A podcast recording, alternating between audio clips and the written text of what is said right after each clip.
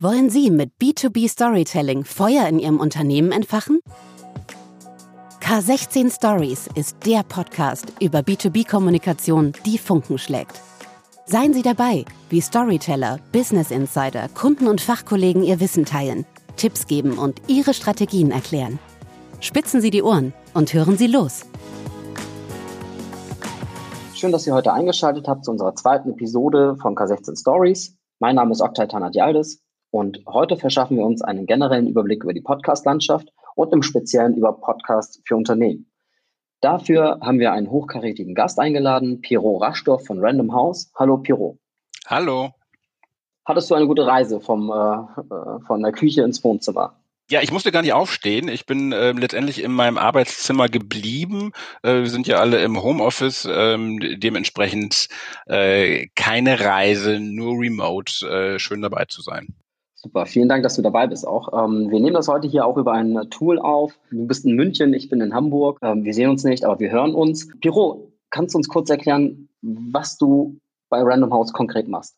Genau, ich bin bei Random House ähm, und bin Marketingleiter für den Hörverlag. Der Hörverlag ist einer der größten deutschen ähm, Verlage für Hörbücher, ähm, Podcasts, Lesungen, Hörspiele etc. Also alles, was Audio ist. Wahnsinnig spannend, da einfach der Audiobereich ähm, in den letzten Jahren einen wahnsinnigen Boom erfährt. Und äh, ja, dort bin ich für äh, das Marketing zuständig.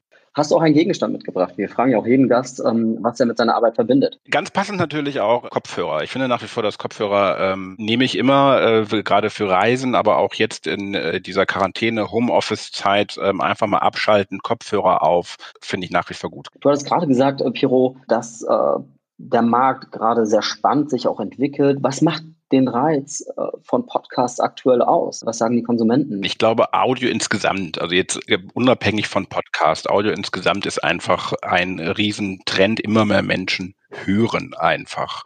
Ähm, warum das so ist, ist natürlich eine ganz große und weite Frage. Ich glaube, da spielen extremst viele Faktoren eine Rolle. Ähm, aber jeder kennt es, äh, wenn man im öffentlichen Nahverkehr oder auch im Fernverkehr sitzt. Alle Menschen haben genau diese, diese Kopfhörer, diese neuartigen Kopfhörer auf. Ähm, alle sind quasi bei sich und hören irgendetwas das ist erstmal zu beobachten. Sprich, ich glaube, dass auch die technischen Innovationen dazu beitragen, dass man immer mehr hört. Dann gibt es natürlich seit einigen Jahren einen sehr, sehr großen Player auf dem Markt, eine sehr große Plattform auf dem Markt, die natürlich auch den gesamten Markt mitentwickelt hat, also Audible, Schrägstrich Amazon, äh, die natürlich damit dazu beigetragen haben, dass dieser gesamte Bereich größer geworden ist. Und natürlich das Angebot. Also es gibt letztendlich immer, immer mehr und auch immer spannendere Formate, die angenommen werden. Und ähm, die so spannend sind, dass man dort auch gerne weiterhören möchte. Kannst du uns einen Überblick verschaffen über den Podcast-Markt? Wer hört Podcasts heute eigentlich? Wie viele Menschen sind das, die Podcasts täglich konsumieren? Um, gib uns da mal ein paar, paar Einblicke dieser Boom, der lässt sich schon unterstreichen. Also jeder dritte Deutsche hört Podcast. Es sind sehr viele junge Leute, also um die boah, 56, 60 Prozent sind auf jeden Fall ähm, unter 40. Ähm, es gibt aber auch einen, Anteil ähm, von so 16 Prozent, die sind sogar über 60. Ich sehe es interessanterweise auch bei meiner Mutter, die ist 73, die hört äh, leidenschaftlich gerne Philosophie-Podcast. Wir haben also auf der einen Seite in der starken Fokus von einer sehr jungen, technisch affin, auch eher mit einer höheren Bildung, spannenden Zielgruppe, aber auch immer ältere, ähm, andere Milieus hören und konsumieren Podcast. Daher ist natürlich dieser Markt wahnsinnig äh, spannend aus Marketing-Sicht. Wir wissen auch, dass pro Woche mehr als eine Stunde gehört wird. Also man hört sehr regelmäßig Podcasts. Das ist auch wichtig dann für die Produktion eines Podcasts. Man muss in sehr klaren, regelmäßigen Abständen die Episoden ähm, veröffentlichen. Wenn ich als Marketingmensch oder als, als äh, in der Unternehmenskommunikation nun einen Podcast machen möchte, was, welche Hebel muss ich in Bewegung setzen? Was muss ich konkret tun? sich erstmal überlegen, was ist mein Ziel? Was will ich erreichen? Ähm, darauf poche ich nochmal, weil ähm, ich sehe gerade eine Flut an Podcast. Ähm, es gibt eher mehr äh, oder eher zu viele Podcasts und davon sind wahnsinnig viele einfach uninteressant. Sprich, was will ich eigentlich wirklich ähm, vermitteln?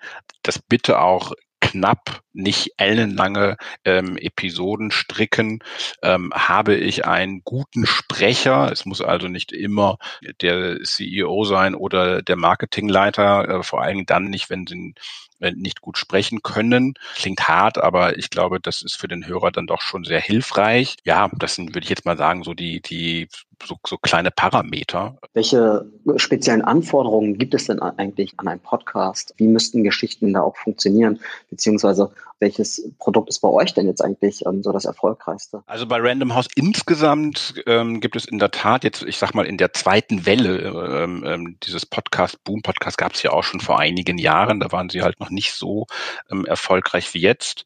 Ähm, jetzt sind sie wieder da durch die Streaming-Dienste, würde ich jetzt mal behaupten. Bei Random House haben wir relativ viele Podcasts, immer mehr. Wir haben Long Story Short, ein klassischer Podcast, der Bücher vorstellt. Ähm, also ich spreche jetzt hier wirklich von der Random House Ebene. Dann gibt es aber auch einen ganz schönen und spannenden Podcast, den ich selber sehr gerne höre von Stefanie Stahl, einer, der, einer unserer Bestseller-Autorinnen, äh, Psychologin. Der heißt So bin ich eben. Ähm, ein sehr spannender Podcast, äh, wo es äh, ja um, um uns, um zwischenmenschliche Beziehungen geht, äh, kann ich nur im, kann ich nur empfehlen.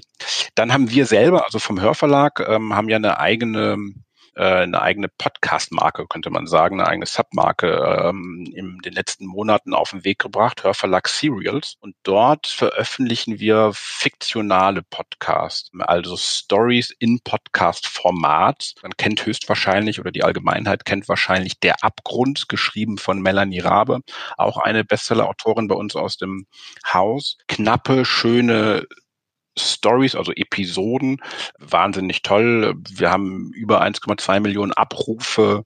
Ähm, das Ding funktioniert. Also damit sind wir auch einer der ersten, die sowas in Deutschland ähm, auf den Markt bringen. Es gibt es schon seit längerem äh, in den USA.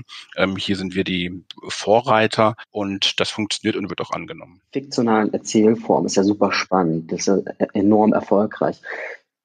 Kann das auch ein Potenzial sein für Unternehmenspodcasts? Oder ist das etwas, was, was wir erst noch verstehen müssen, lernen müssen, adaptieren müssen? Wie kann so eine Erzählform auch in Unternehmenspodcasts eingesetzt werden? Ist das Meinst du, da steckt Potenzial drin? Ja, also es gibt schon die ersten Beispiele. Ähm, ich glaube, der bekannteste ist ähm, der von General Electrics.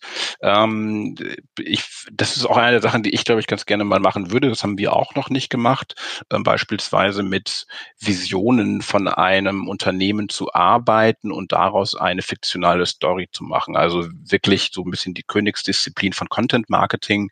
Wie schaffe ich es, eine Vision eines Unternehmens in eine Story einzubinden, ähm, dass es auch nicht plakativ äh, Product Placement ist, sondern ähm, mit diesen Visionen zu arbeiten. Also beispielsweise ich äh, Autonom Automobilfirma und und ähm, wir haben eine Dystopie als Story. Ähm, ich glaube, da gibt es ganz viele spannende kreative Möglichkeiten, damit zu arbeiten. Das ist nicht einfach, das kann man glaube ich nicht so ähm, aus dem Hut zaubern. Da muss man sich schon Gedanken machen mit guten Plotschreibern. Aber ich glaube, das ist ähm, im Endeffekt die Königsdisziplin und wird, glaube ich, ganz spannend werden und wird auch kommen. Wie gesagt, da gibt es schon ein Beispiel von General Electrics, ähm, müsste man sich mal, also sollte man sich mal anhören. Das führt mich damit zu der Frage, wann wird denn ein Unternehmenspodcast noch wirklich spannend? Also ich meine, das ist ja schon ein sehr neuer Ansatz, wenn man versucht, Visionen und Werte eines Unternehmens in eine, in eine Story zu gießen und daraus einen, einen, einen Podcast zu machen. Welchen Mehrwert muss er darüber hinaus noch bieten? Kannst du da nochmal versuchen, darauf einzugehen? Da greifen natürlich die gleichen Gesetze wie bei allen guten Stories. Oder bei, wir, sagen ja, oder wir sprechen ja ganz gerne von Netflix für die Ohren, also von guten Serien. Man braucht beispielsweise einen sehr tollen und guten Spannungsbogen über die gesamte Staffel. Ähm, wir brauchen prägnante äh, in sich geschlossene Episoden. Ein, starker Cliffhanger ist natürlich wichtig. Protagonisten, mit denen man sich gegebenenfalls identifizieren kann, beziehungsweise die einen starken Charakter auch wiederum haben. Also diese, ich will nicht sagen, aber diese doch eher wichtigen und klassischen Gesetze für eine gute Story greifen da natürlich auch. Ähm, die Kunst ist da dann aber auch noch, also auch noch, ist genau diese Visionen, wenn man jetzt eine Dystopie hat beispielsweise, äh, dort mit aufzunehmen und und und ähm, zu verarbeiten, so dass es eben keine plakative Werbung es ist, ähm, sondern eine lebendige und spannende Story. Das finde ich nur beispielsweise spannend. Auf der anderen Seite finde ich aber auch klar, wenn man eine Agentur ist oder ähm, Spezialist ist in einem Bereich, äh, nehmen wir mal an, Mercedes oder VW macht einen Podcast, machen sie bestimmt, ähm, weiß ich jetzt nicht über Automobilindustrie. Klar, da, da machen Zukunftsthemen über, über die Mobilitätsfragen in Deutschland äh, können natürlich äh, wahnsinnig spannend sein, ähm, wenn sie gut aufbereitet sind, wenn sie einen gewissen Mehrwert haben, die Zielgruppe im Visier, wer hört diesen Podcast, was interessiert diese Menschen nicht nur aus der Sicht des Unternehmens, sondern aus der Sicht der Zielgruppe, ähm, dann kann das ein sehr toller Podcast werden. Wenn, wenn wir aber mal nochmal ein Stück weit auf die, auf die Frage eingehen wollen für Budgets, was, was muss man eigentlich so Marketing-Mix nun zum Thema ähm, Audio einplanen? Ist das überhaupt eine relevante Größe im, im Marketingmix. Vielleicht äh, kannst du da nochmal drauf eingehen. In, in, Amerika, da, da ist das, ist das Werbespending ist schon ähm, fast an einer Milliardengrenze äh, für Podcast. Das ist natürlich hier überhaupt nicht der Fall.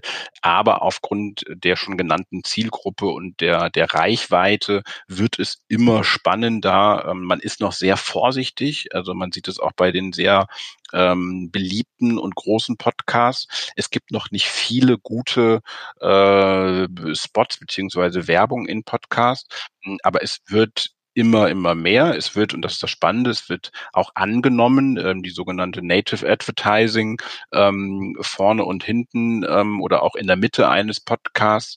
Äh, gerade wenn es ein Interviewformat ist, wird es dann ja auch oftmals vom Interviewer selber die Werbung eingesprochen. Das ähm, stärkt natürlich auch die Glaubwürdigkeit. Man sollte es, wie ich finde, immer mehr nutzen. Welchen Podcast würdest du denn mal machen gerne oder welches Format? Also du hattest vorhin schon angedeutet, was sich dabei General Electric inspiriert hat, aber wenn du mal völlig frei gedacht, so, äh, was, was wäre denn das? Also ich finde sowas schon ganz spannend, also mal mit einer Vision eines Unternehmens äh, zu arbeiten, um daraus eine Story mal zu spinnen. Das ähm, würde mich in der Tat schon noch mal reizen, um diese Form des Content Marketings ähm, mal umzusetzen aus unserer Perspektive, das machen wir auch gerade ähm, mit unseren Autoren und Sprechern beispielsweise zu arbeiten, ähm, sei es in Form von, äh, gerade bei den äh, Sprechern von, von Hörbüchern, in Form von Best-of-Hörbücher, was ist äh, da spannend, was interessiert Sie, das würde mich in der Tat auch nochmal interessieren. Was wir auch beispielsweise gerade machen, ist,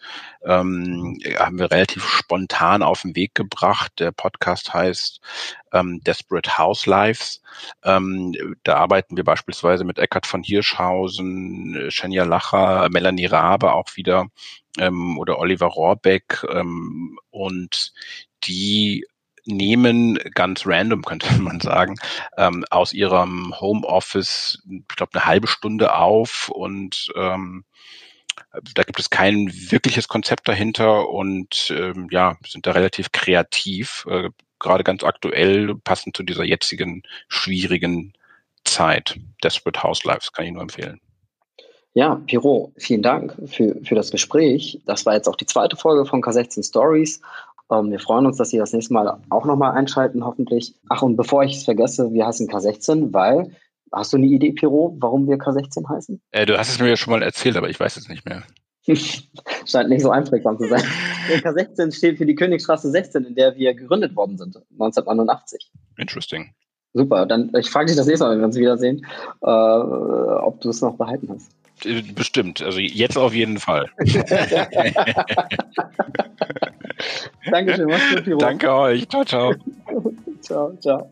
K16 Stories. B2B-Kommunikation, die Funken schlägt. Produziert von Studio 36.